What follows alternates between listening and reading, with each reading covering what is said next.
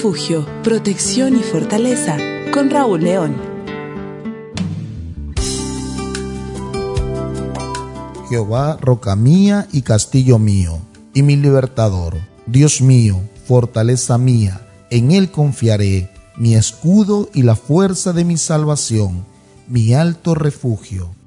Salmos 18.2 David aprendió a amar a Dios, y no es que su reino se caracterizó por la ausencia de guerras como a su hijo Salomón.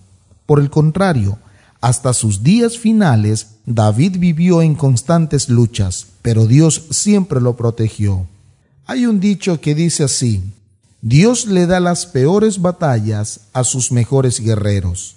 Si David leyera esta frase diría que estamos equivocados, porque las batallas en la vida no siempre las da Dios, hay muchas batallas que las adquirimos por las malas decisiones que tomamos. Pero Dios es Dios, Dios es bueno, que hasta en nuestros fracasos y desaciertos, Él los convierte en bendiciones. Parecerá una locura, pero este versículo muestra claramente que David aprendió a amarlo a Dios en sus momentos de angustias más que en sus momentos de triunfos. David se esfuerza por describir todo lo que Dios ha significado para él durante su peregrinación terrenal. Por ejemplo, el Señor es mi roca. David se había refugiado una vez en una peña cuando Saúl lo perseguía para matarlo. Estaba asustado.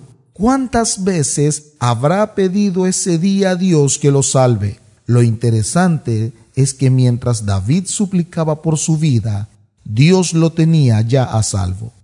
Castillo mío, un castillo no solo cumplía funciones militares, sino que servía también de residencia a los señores de la nobleza y a los propios reyes, derivando con el tiempo en un auténtico palacio fortificado. David aprendió que en los momentos más angustiantes la mejor forma de estar seguro es en la presencia de Dios.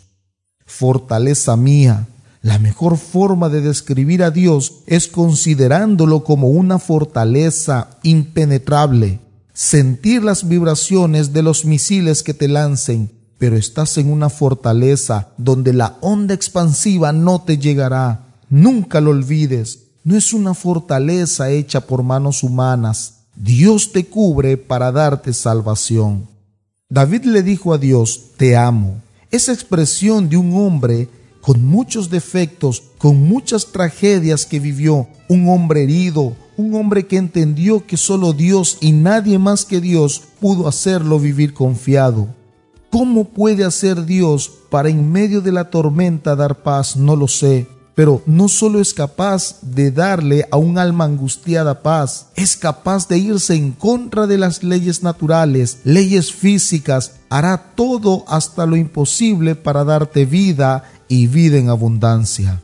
Acércate a Él, ríndete ante su poderío, abraza sus promesas y como David en tus noches sin estrellas, confía que Él irá a salvarte.